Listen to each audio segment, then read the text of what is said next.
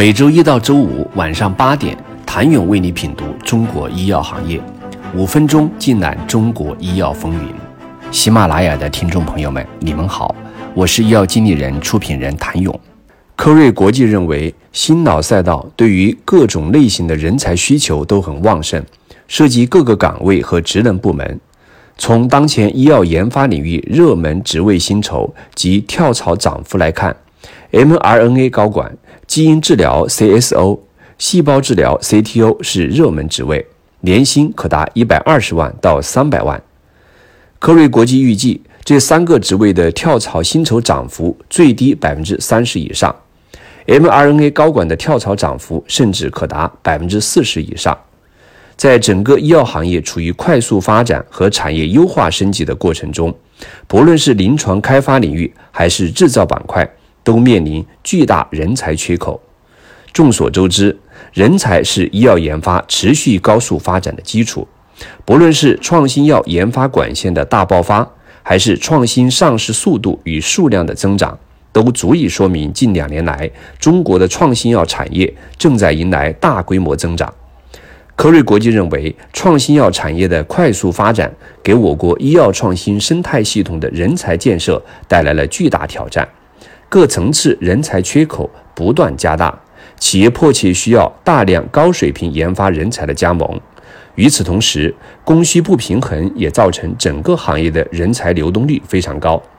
随着新药研发市场兴起，相关政策持续推出，承担关键临床开发任务的人才缺口依旧较大。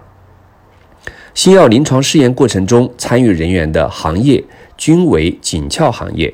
药企研发机构中的关键职能和中层骨干依旧是稀缺人才。作为研发基础层的临床监察员岗位需求不断激增，从 CRC、CRA 到临床运营以及医学官，都是人才稀少的状态。一方面，人才市场存量严重不足；另一方面，资深人才更是凤毛麟角。有创新药企 CEO 认为，临床试验行业的人员相对研发人员稳定性较差，人员流动性大，工资的增长速度肯定是更快。这一方面反映出制药行业在迅速发展，对临床试验参与的人才需求增大；另外一方面，这种态势会加剧临床试验行业的人员不稳定性，这也给企业带来了很大损失。总体来说，当前临床开发领域的人才缺口主要体系在医学、临床、注册岗位。科瑞国际研究显示，医药公司获取人才的主要途径来自跨国公司、大型国内企业、同类型创新药企以及海外人才引进。从制造板块来看，药品上市许可制度下，行业对 CMO、CDMO 业务委托需求的增加。CMO、CDMO 领域的人才需求持续增加，同时为确保 CMO 生产过程中较高的产品质量，尚处于发展阶段的药企纷纷设置外部质量管理岗位。研究显示，当前质量管理经理和总监人才缺口较大。同时，在疫情大背景下，对疫苗的整体需求量都在大幅增加，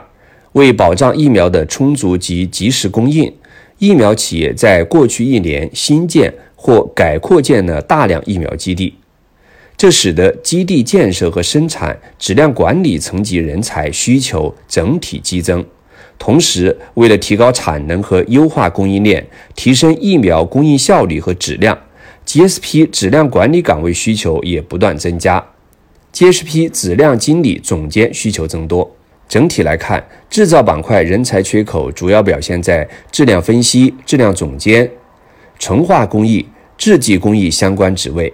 当前国内的 CMO、CDMO 企业普遍通过从跨国药企、大型国内药企、跨国民营 CRO 和 CDMO 同类型创新药企业、海外人才引进等方式弥补自身人才缺口。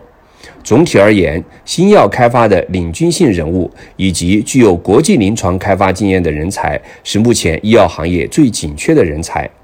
从整体薪酬情况来看，医药研发领域今年的薪酬将依旧保持稳中向上的增长态势，自然涨幅在百分之三十到四十不等。